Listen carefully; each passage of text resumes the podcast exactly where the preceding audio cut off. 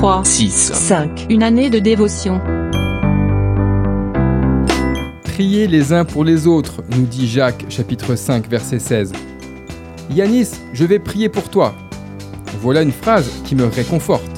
En effet, il m'arrive régulièrement de demander aux gens de prier pour moi car j'ai vu plusieurs fois Dieu agir dans ma vie de façon incroyable en réponse à la prière.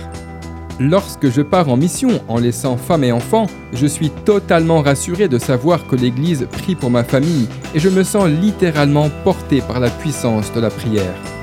Jésus-Christ a dit à ses disciples, dans Matthieu chapitre 6 verset 34, À chaque jour suffit sa peine.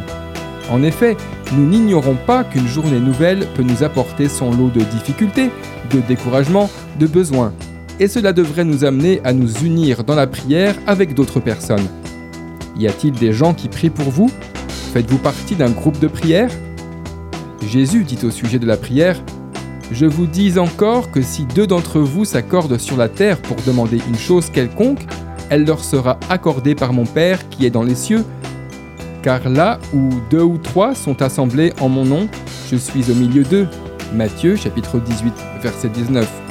Assurément, quand deux personnes s'unissent dans la prière, elles ont l'assurance d'expérimenter cette promesse de Jésus-Christ et de voir ainsi leur foi fortifiée et encouragée.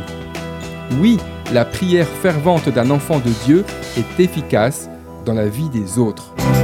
D'après le livre 3, 6, 5, Une année de dévotion, de Yanis Gauthier.